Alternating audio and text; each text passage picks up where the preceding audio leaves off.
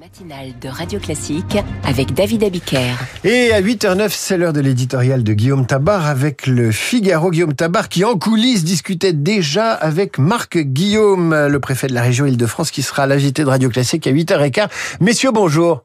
Bonjour David. Alors Guillaume, c'est désormais officiel, la députée européenne sortante Valérie Ayé conduira la liste de la majorité compte tenu de leur retard dans les sondages. Les macronistes ont-ils trop tardé à entrer dans cette campagne des européennes? Écoutez, c'est vrai qu'ils sont en tout cas les derniers à choisir leur tête de liste, hein, alors que Jordan Bardella, Raphaël Glucksmann, François-Xavier Bellamy, Manon Aubry, Marion Maréchal et d'autres sont déjà en campagne depuis plusieurs semaines.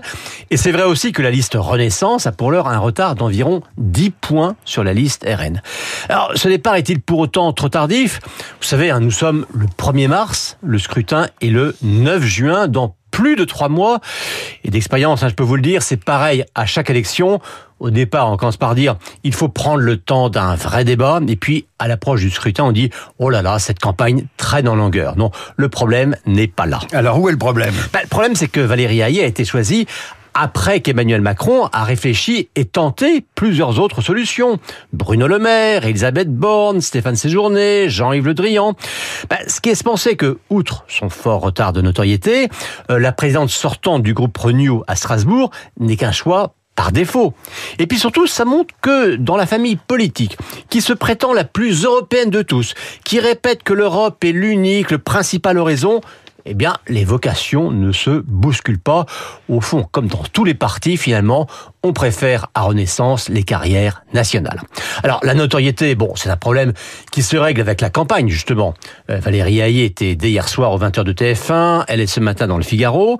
Euh, elle est d'une famille d'agriculteurs, elle a insisté là-dessus hier soir sur TF1, ce qui compte hein, avec la crise récente dont on va continuer de parler pendant plusieurs semaines.